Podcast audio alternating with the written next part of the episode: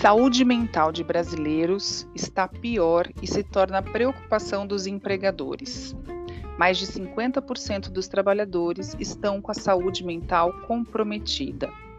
Nove em cada dez trabalhadores brasileiros apresentam ansiedade de grau leve ao incapacitante. Excesso de trabalho e pandemia podem desencadear síndrome de burnout.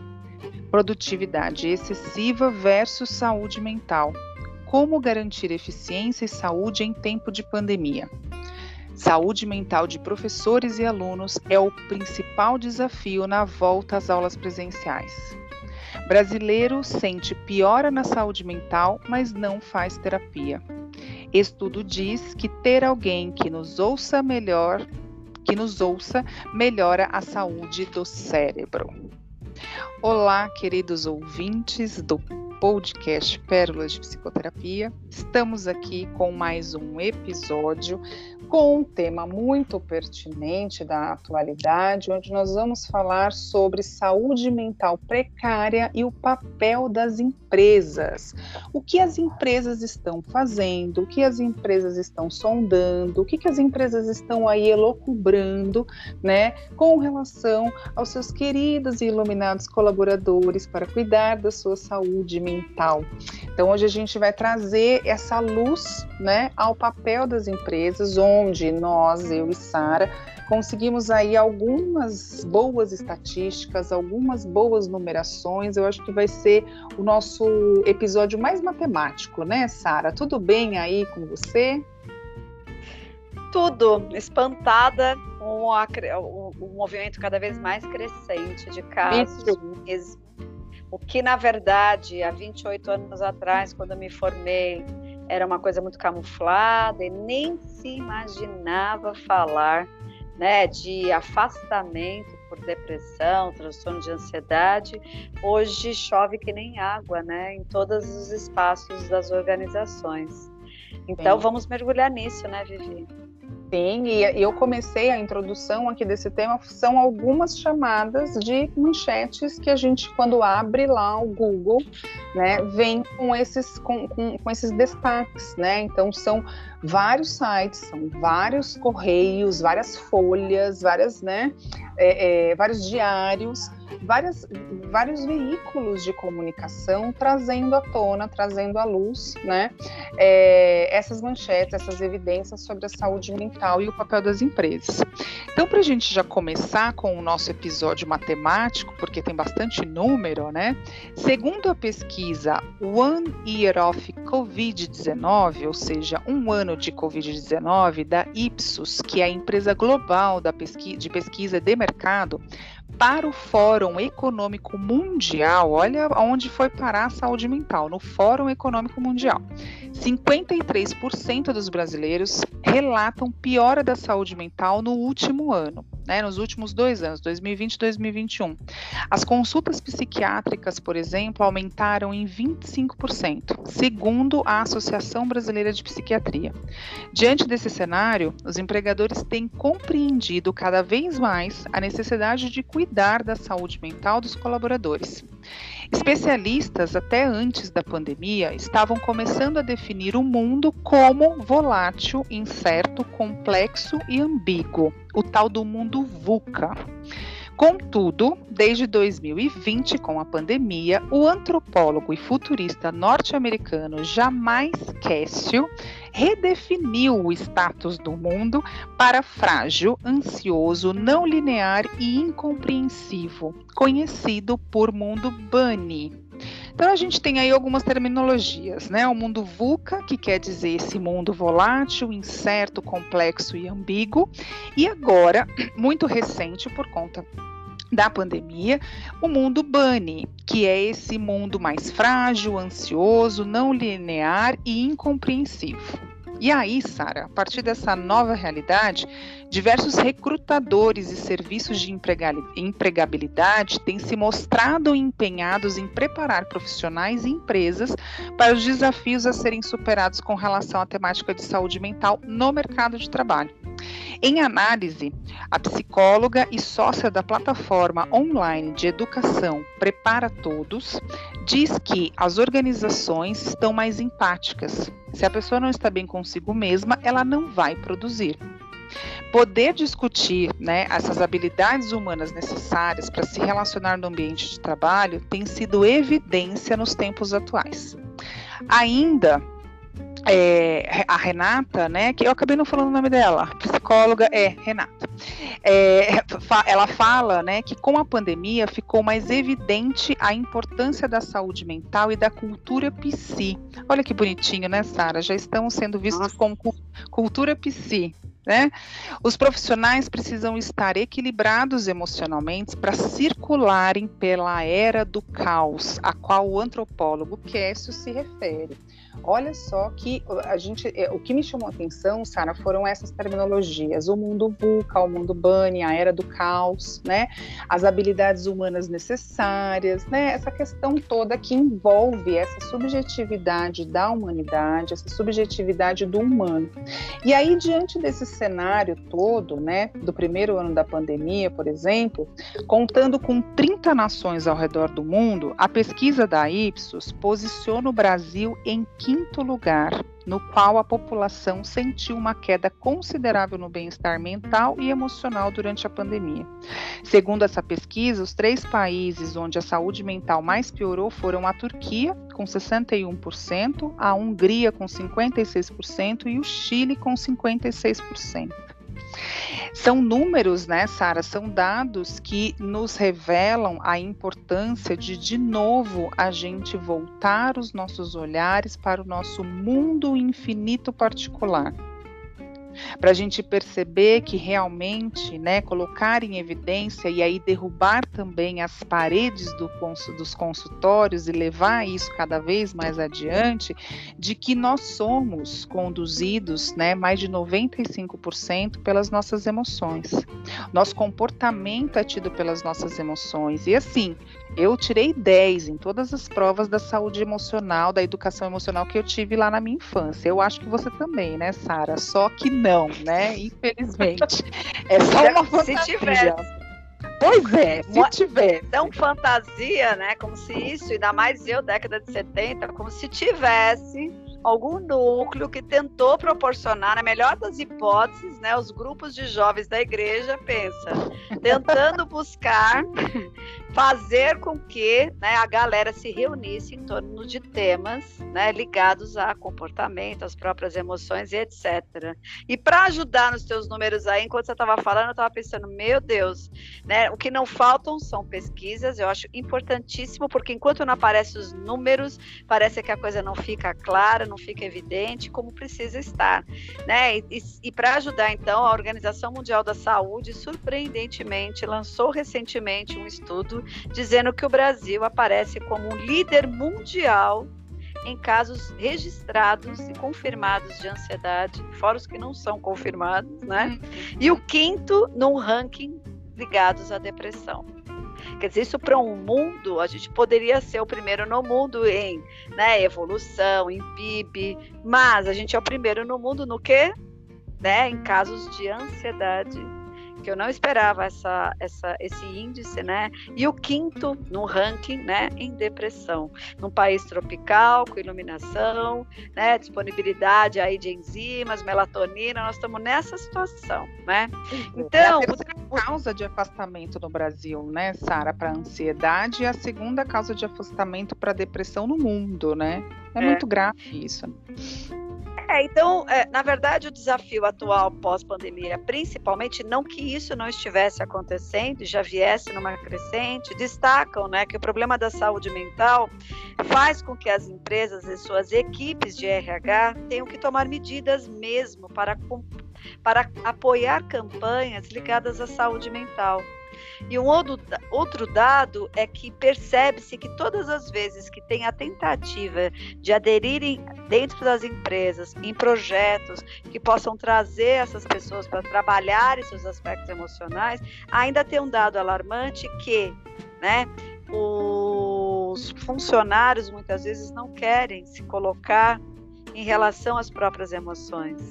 Eles querem se guardar, eles querem se defender e se proteger dessa exposição, com o receio do mau uso desses dados, principalmente o grupo masculino, hum. que por não saber lidar com emoções, acabam né, aderindo e dando margem a um alto índice de abuso de bebidas, drogas, compulsões, quadros de ansiedade e depressão. Não que nunca houve isso, mas como a crescente da saúde mental no mundo tem acontecido, essas situações dentro das corporações, então, está no seu limite. Uhum. Isso uhum. está fazendo com que, com que as empresas despertem para um dado muito importante que infelizmente a grande maioria delas, não interessadas no indivíduo e sim no lucro, bateu no bolso a baixa produtividade e o alto custo desses casos estão levando as mesmas a entenderem que não dá mais para isso ser assunto de consultório, para isso ser assunto, né, de lugares restritos. Isso virou um assunto, né, nas mesas de reunião dos grandes dirigentes, vendo que esses altos índices né, de quedas, de quebras, de afastamentos, vão ter que levar essas empresas a poderem fazer uma leitura, uma nova leitura dessas abordagens e de projetos que possam estar encaminhando os trabalhos né, dentro das empresas sobre um olhar de qualidade de vida. É, e, e é interessante que, como a pandemia acelerou um monte de coisas, esse dado que já era anterior à pandemia, talvez por ter multiplicado, vai ter que ser olhado com emergência. Quando a pandemia em 2019, início de 2020, estava apenas na China, 72% da população brasileira né, já trazia indícios históricos de estresse e 30% sofriam de burnout. Em julho de 2020, olha como houve um aceleramento. Quando o Brasil chegava à marca de 5 mil mortos pela pandemia, uma pesquisa inicial sobre a saúde mental na quarentena liberada pela Universidade Estadual do Rio de Janeiro, apontou um aumento de 90% dos casos de depressão e 70% a mais de queixas de crise aguda de ansiedade. Ou seja, antes da pandemia havia uns 30% de um lado, 70% do outro, e isso foi para 90%, é muita coisa, né, pela Universidade Estadual do Rio. Ou seja, as competências começaram a exigir resiliência. Os indivíduos tiveram que acelerar uma inteligência emocional do nada, da noite para o dia, porque esses aspectos foram sendo exigidos para o indivíduo sustentar o dia a dia nos trabalhos. E esses picos de estresse, como dobraram, muitos colaboradores em vários níveis de hierarquia nas organizações se viram obrigados a recorrer individualmente até a trabalhos pessoais, e aí sim talvez tenha esse entendimento que as clínicas de psiquiatria foram mais procuradas e nossos consultórios na Vivi, mais do que nunca, foram lotados. A demanda foi muito grande, todo mundo uhum. voltou correndo, para quem já fazia terapia tinha parado, e quem nunca fez começou a procurar os nossos serviços. Né? Uhum. Somado a isso, a sombra dos efeitos né, do forte impacto da economia e a ameaça de desemprego que subiu, né?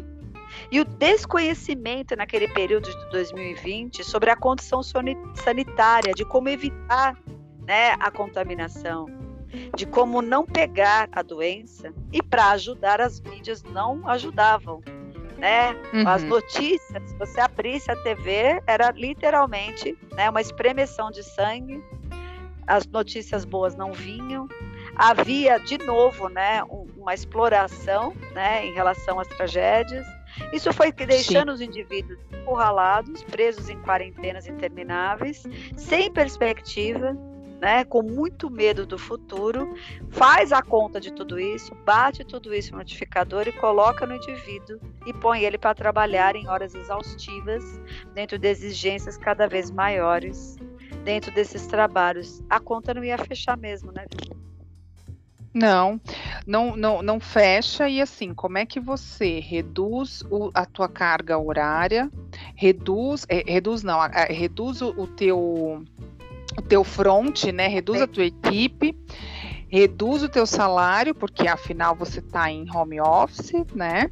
Só que aumenta a sua carga. Então, de novo, é uma conta que não fecha. Na verdade, a gente está vendo aqui, né, Sara, que tá tudo bonitinho, a galera procurando plataforma de saúde mental, plataforma de psiquiatra, de psicólogo, papapá, e é, é, é, espaço de despressurização, espaço de, de ludicidade, espaço de descompressão, espaço de um monte de coisa dentro das empresas, né?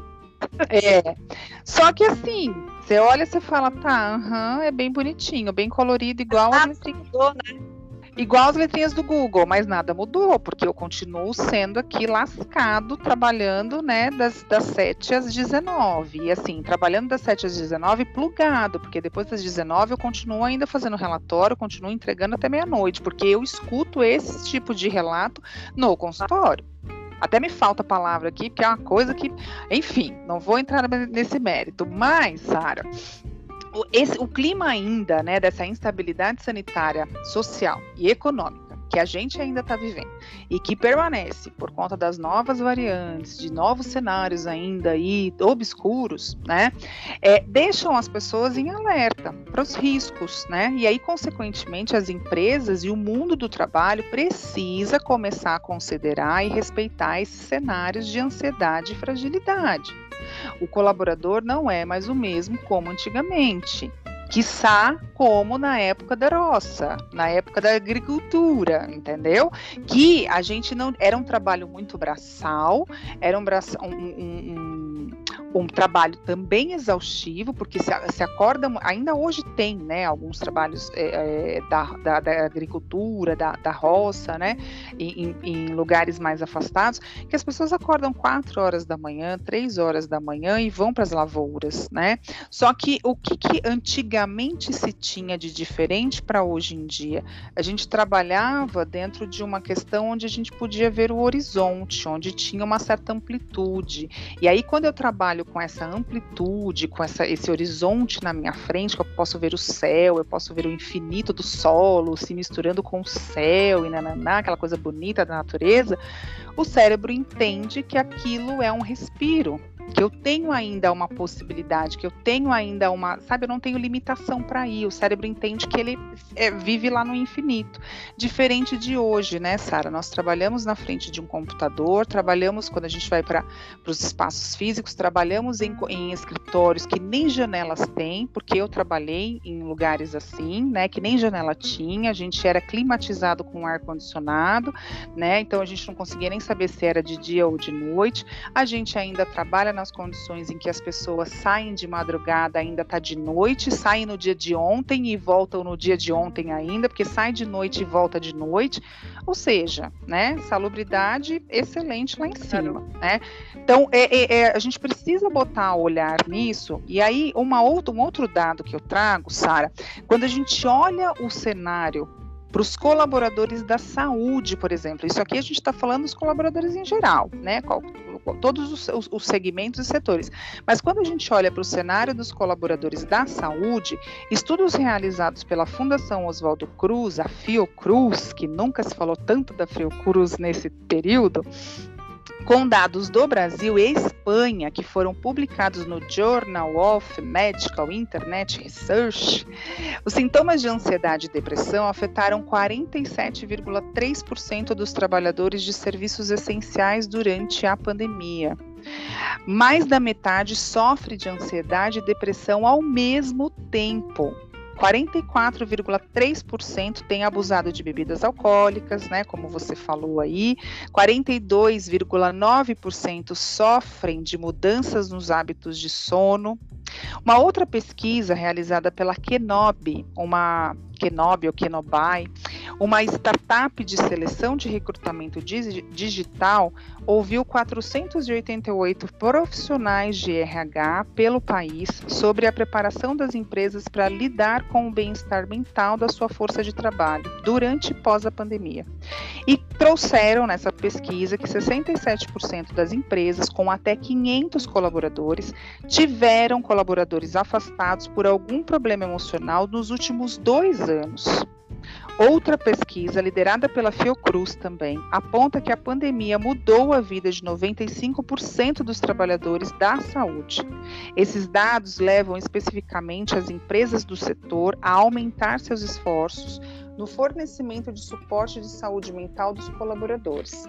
Ou seja, as empresas estão percebendo, né, Aí, aqui eu vou colocar agora a minha opinião, Sara, no sentido de que, independente se for porque tá sendo, a gente ainda está sendo olhado como cifrão ou porque eles estão sendo bonzinhos, mas assim, algo pelo menos está sendo olhado, algo está pelo menos começando a ser posto luz, a ser posto um holofote. Então, vamos olhar para isso. É. Né? Menos mal, né? Porque na verdade as empresas, a base cultural da criação na Revolução Industrial, uhum. onde as empresas começaram a se formatar, a base cultural naquele momento foi construída visando o lucro, claro, né? E o desenvolvimento financeiro e econômico. Nunca uma empresa daquela época foi criada para gerar o bem-estar dos colaboradores e, consequentemente, o bem-estar do consumidor. Então, é uma visão estritamente capitalista. Com o passar da vida, é, foi muito difícil separar uma coisa com outra e ainda é uma realidade. Então, se existe um olhar ou qualquer despertar para uma necessidade de visionar uma qualidade de vida dentro da empresa e uma necessidade de atender a esses programas de visão saúde mental, é porque está pegando literalmente no bolso. E daí que a gente tem estatísticas, inclusive, que falam disso, e a grana é alta, não é coisa uhum. baixa, não, né? Como a gente estava vendo aqui antes da gravação, que a gente ficou surpresa, né? Tem institutos que medem esses, esses prejuízos né, financeiros, e aí a gente nem sabia que existia isso, que a gente foi pesquisar agora quem é essa empresa, né? Que é um instituto chamado ISMA, né? Que é um instituto, uma organização internacional de pesquisa, né? Que faz o trabalho de prevenção e tratamento ao estresse. A ISMA Brasil, então, que é um braço da ISMA Internacional, é, colocou que a má administração do estresse dentro das empresas geram muitos bilhões de dólares, né? Então a má administração, por exemplo, da gestão de estresse dentro das empresas no Brasil, num, aparato geral, ela custa para todas as empresas somadas no Brasil 80 bilhões de dólares ano. Por quê? esse estresse contínuo dos funcionários gera um custo nas empresas. E nos Estados Unidos chega a 300 bilhões, mais capitalista ainda, né? A 300 bilhões de dólares ao governo. Isso tudo computado em custos médicos, baixa produtividade em funções laborais, alta rotatividade, passivos trabalhistas e investimento em treinamento de novos funcionários, visto que o turnout era muito grande. Né? Então, se existe a possibilidade mesmo de mexer nesse balaio, de colocar a questão da qualidade de vida e da saúde mental do indivíduo em jogo, é porque mexeu no bolso. 80 bilhões para o Brasil não é pouco. 300 bilhões para os Estados Unidos que visa money business, ele pode ter lucro, mas é muita coisa também, né? Então a gente também não tem a ilusão, um sonho Mary Poppins, né, de que o mundo é colorido no sentido de vamos olhar para a saúde mental. Até porque o que a gente recebe enquanto realidade do consultório é a demanda de clientes que trazem realidades inimagináveis no dia a dia das corporadoras, né? De, desde que todo mundo já sabe é um jargão, né? Dos assédios de todas as naturezas, moral, sexual, né? Bilateral, de cima para baixo, de baixo para cima, né? Esse, essa questão do assédio é uma coisa muito forte há uma tentativa de combater, mas ainda é muito presente, porque ela é velada na maior parte das vezes. Né? Essa questão da falta de reconhecimento, de respeito, né? e essa condição mesmo que coloca o indivíduo num grau de competitividade, né? fomentando nele o medo, fomentando nele a ideia de que se você não estiver bem, eu tenho 10 né, para ficar no teu lugar, e gerando uma competitividade entre eles, é uma coisa assim que realmente vai debilitando né, a condição do indivíduo, então não adianta dele programas. Eu acho que as estruturas de RH, essas consultorias, como sempre fizeram, e agora talvez as portas podem ficar abertas, dependendo da empresa, precisam entrar mesmo, diagnosticar o clima organizacional, igual família. A criança vai lá para terapia, não adianta tratar a criança. Vamos ver que família dessa criança está tá, de alguma maneira numa relação tóxica, que a gente tem até um episódio sobre famílias tóxicas, né? Que família tóxica é essa, que empresa tóxica é essa que está gerando sintomas nos seus colaboradores, né? Então, a gente é, tem visto e revisitado esse tema, e como a ideia do podcast de hoje é ver a saúde mental da perspectiva da empresa, a gente trouxe dados importantes, inclusive. Ó, se você me permite, eu até vou avançar aqui. De acordo com uma agência europeia, é necessário que as empresas atentem para as seguintes condições que diminuem os riscos em relação à saúde mental do trabalhador. Quais são elas? Primeiro, uma má gestão na mudança organizacional. As coisas mudam da noite para o dia, o indivíduo se vê inseguro, sem explicação, sem horizonte, sem referência e ele se sente estremecido. Exigências contraditórias o tempo todo, né? uma mensagem que não fica clara, problemas de comunicação, isso vai fomentando o estresse e aumentando a ansiedade no dia a dia do trabalhador. Essa falta de transparência e clareza do papel do colaborador é um ponto que essa agência internacional fala. Um volume de trabalho excessivo, né? E a falta de atenção a isso. Problemas em conciliar a vida profissional e pessoal, parece que a vida pessoal do indivíduo dentro das corporadoras, de novo, não é o mais importante. Pouco não existe, nenhuma... né? É, porque quem vem falar da sua vida pessoal parece que é colocado no último da fila, né? Uhum. Do jeito, olha, tem gente produzindo e não está se queixando. Ainda é essa realidade bem arcaica, né? E a, essa questão, né, é, da falta de colaboração entre os colegas e da administração. Eu não vejo ponto de apoio dentro do lugar de trabalho. Lembrando que o trabalho ocupa 70% muitas vezes do seu tempo do dia, da semana e do seu ano.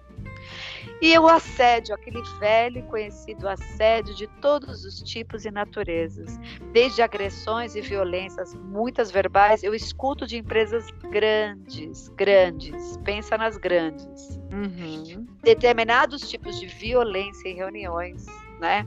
Colocando o indivíduo em estado de constrangimento e nem aí. Tipo, uhum. quer, quer, amigo, não quer, tchau. Bota processo na empresa. Empresa grande tem né, recurso para bancar isso. Sim. E vai criando um, um, quadro, uma condição que parece ficar normatizado. E o mais surpreendente para mim, né? Os clientes vêm e falam, mas se eu mudar de empresa é a mesma coisa, eu vou trocar seis por meia dúzia. Para eu sustentar o nível de vida básico, ou que eu tenha que dar para o meu filho um certo conforto, é isso, amiga. E aí você coloca para o indivíduo, né, que não é para mim que ele tem que convencer que a vida só pode ser vivida assim. É ele que tem que se convencer, né? Até que ponto a vida só pode ser isso? Porque enquanto tiver, né, pessoas que vão continuar dizendo que esse é o único meio de vida, lembrando a escravidão, carta de alforria dada, quantos escravos saíram, né, das grandes senzalas?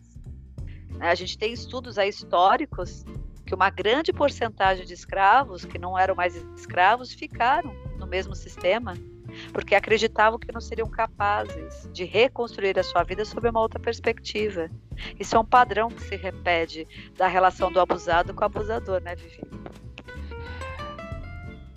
E como se repete, né, Sara? Indo nessa linha aí que você falou, desse cenário de assédio, né? Eu também, infelizmente, ouço aqui. Eu já tive situação em que eu, eu, eu acordo bem cedo, né? Na maioria dos dias da semana, porque geralmente às sete da manhã eu já estou atendendo.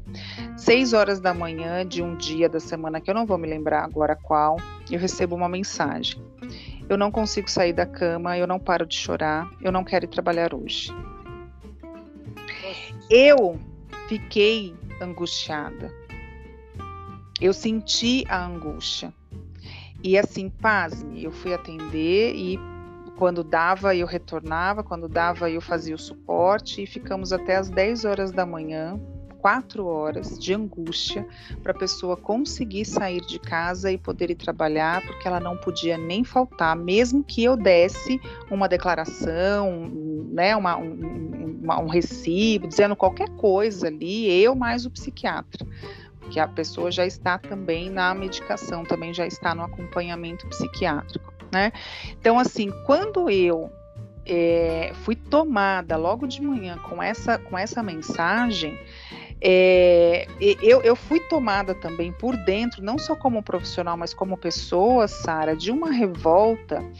E, e, e, quem me conhece sabe que eu sou sensível no sentido de pegar a dor um pouco do outro, né? E eu sou muito chorona, né? Eu só tenho carinho, assim, de que eu sou forte, mas eu sou muito chorona, né? E eu literalmente, eu nem comentei isso, né, com a pessoa, mas eu literalmente acabei me emocionando ali, mas no sentido de, gente, o que é que estão fazendo com a humanidade? Né, o que é que estão fazendo com a gente a ponto de, de eu ter que lidar, né, de eu ter que ser suporte, porque eu sou uma profissional da saúde mental para uma pessoa nesse estado, né? E assim, isso foi uma vez, né, que foi muito grave, mas algumas coisas depois foram se repetindo, né?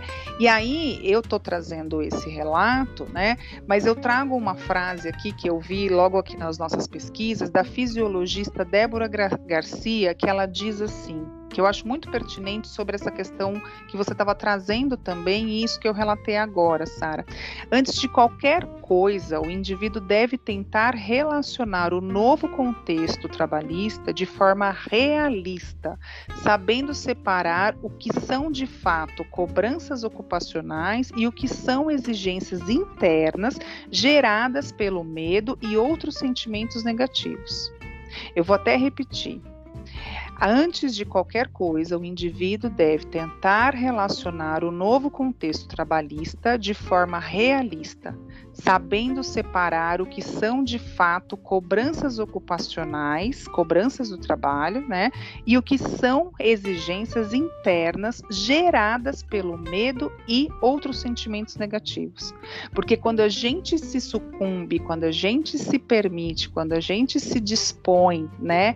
e, e se deixa ficar dentro de um ambiente tóxico de trabalho, né, um ambiente onde eu sou rechaçada, eu sou humilhada, eu sou assediada de todas as maneiras, eu tenho violência de todas as formas, eu estou sob a batuta do medo eu estou sob a batuta de sentimentos negativos, de que eu vou passar fome, de que eu vou morar na, na, debaixo da ponte, de que eu vou me separar, de que meus filhos vão me odiar, de que meus pais vão olhar e falar que eu sou um fracasso, porque a gente escuta isso dentro do consultório, né, sabe? Porque mexe com processos históricos do indivíduo. E quando você vai buscar o lastro Exato. disso, normalmente você encontra né, um fundo que sustenta esse tipo de, de medo, neste caso. Você sempre vai encontrar né, uh, no abusador né, uhum. né, o conteúdo daquele abusado. E, aí, e o que assusta é que isso é vendido em grande massa. E muitas dessas vezes não só o medo, eu trabalho também pela vertente de muitas pessoas que trazem esses quadros, que trabalham também pela vaidade.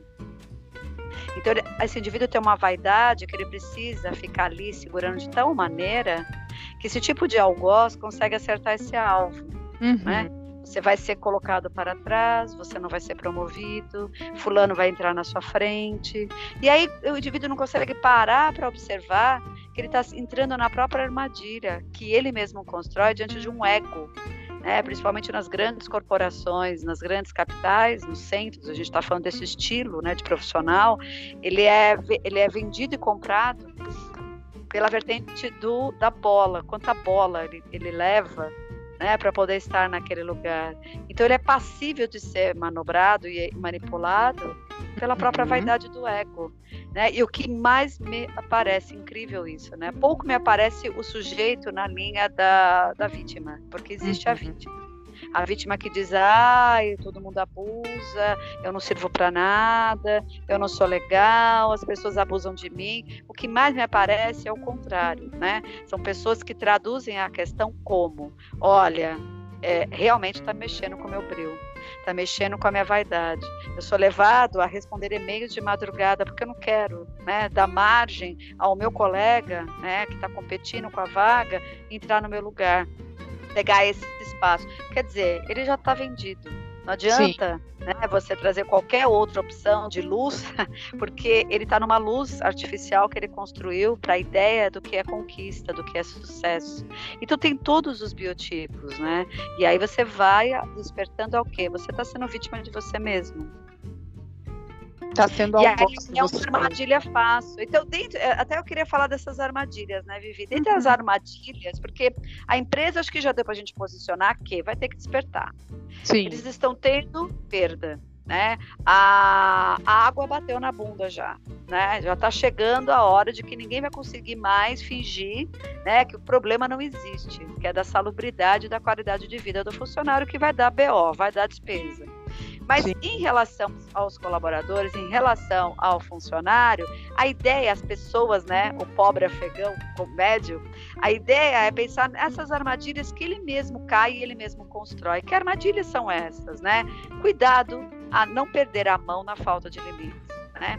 Hoje, se você de fato, como dei de exemplo, não responde ao e-mail, uma ligação de madrugada, né? Ou não entrega um trabalho, não importa a hora, você já está alimentando esse processo e você está dizendo com todas as palavras para você que é a isso que você deve servir.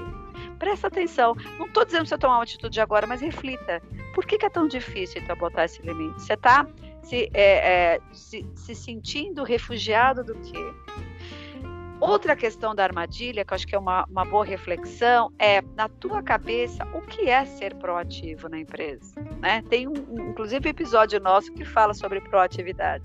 Né? O que é proatividade? Vai lá, dá uma ouvida nesse episódio que a gente vai falar um pouco sobre isso. Ser proativo sobre a perspectiva de quem? indivíduos que já vêm com um processo histórico em suas próprias vidas de alta exigência vai ser alvo fácil de empresas exploradoras, né? É, outra questão até que serve como modelo empresarial é o modelo dos líderes tóxicos pode trazer a confusão entre o que é ser proativo ou ser incapaz.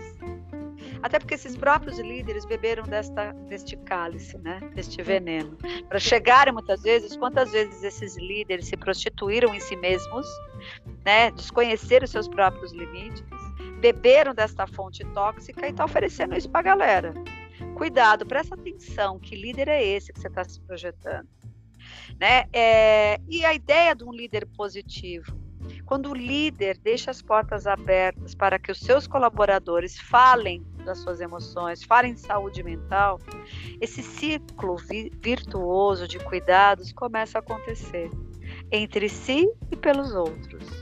Esse é um, um modelo interessante desse aspecto. Mesmo em reuniões, aquelas reuniões, muitas vezes com troca de farpas, não tem espaço para as pessoas falarem delas mesmas. Vamos só entregar resultados. Então, os resultados não vão vir, querido.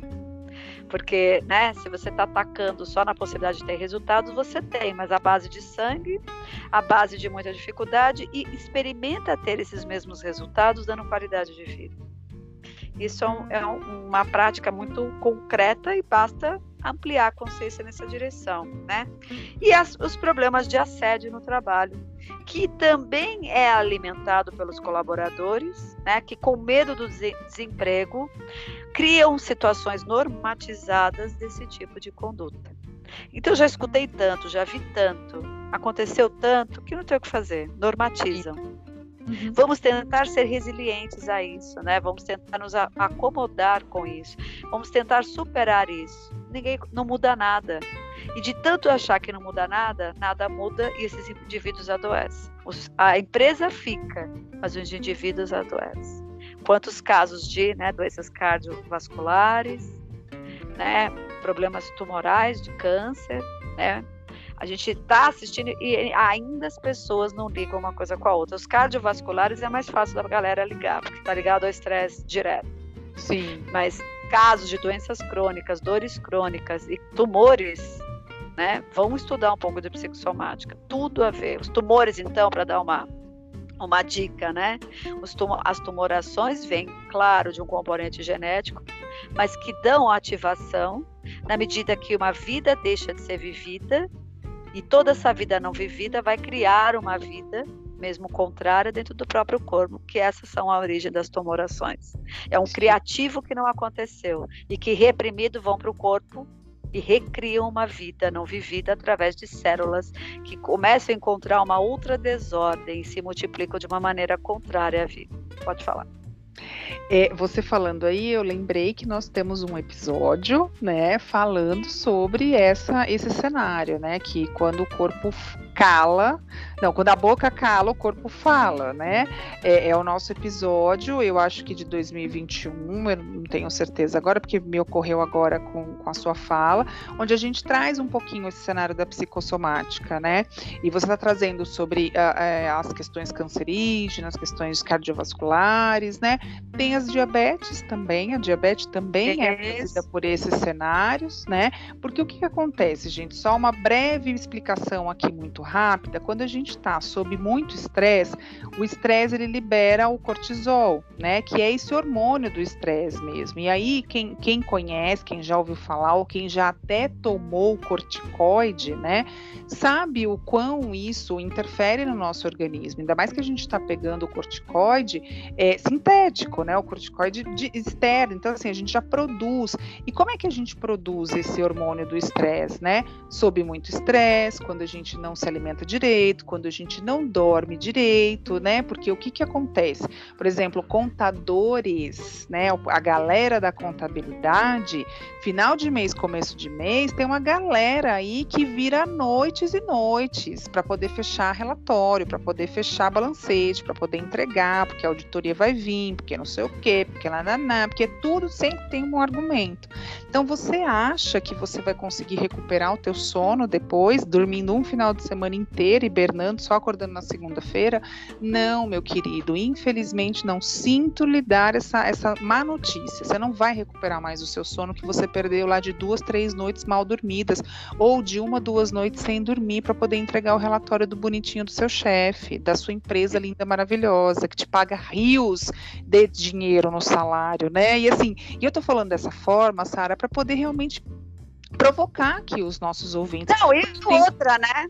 Você vai embora, a empresa fica. É o que a gente Sim, Sim, a gente tem uma ação que você compra, você quer uma estabilidade financeira. Essa estabilidade Sim. financeira pode até acontecer em um determinado nível, mas você não vai ficar aqui para usufruir. E, e o que, que você ganhou com isso? Eu acho que assim, é, são fa falas minimalistas da nossa parte, mas eu acho que confrontam, inclusive, a realidade para você distribuir um pouco pesos e medidas, uhum. né, dos valores que você está aplicando energia na vida, porque e não é só para as pessoas mais velhas, cada vez mais o índice de jovens adquirindo doenças crônicas e indo a óbitos tem aumentado. O corpo não e sustenta mais.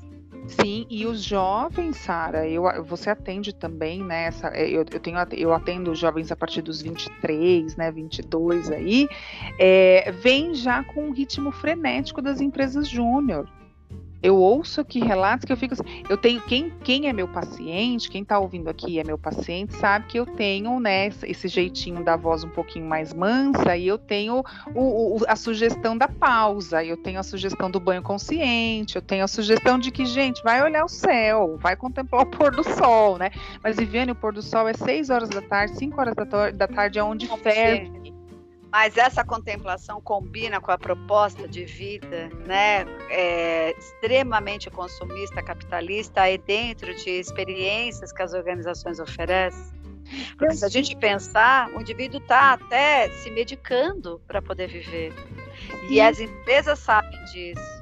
E o quanto é interessante para elas que eles se mantenham medicados, porque aí eles ficam alienados, do que de repente eles despertarem, deixarem de se entorpecerem, para poder questionar o sistema e abrir as revoluções. Sim, não, quando eu trago esse cenário de vai fazer a pausa, vai contemplar o céu, né? Eu, eu falo sempre, quem é meu paciente sabe como é que é a minha fala aqui, né? É, no sentido de assim, você está trazendo, é, é, a partir da fala dele, a partir da queixa dele, né? Então, assim, você está trazendo para mim que você não dormiu essa noite, que você tem 200 relatórios para entregar, né? São 5 horas da tarde e você ainda conseguiu parar aqui pela terapia. Ainda bem que você pelo menos veio para terapia, né?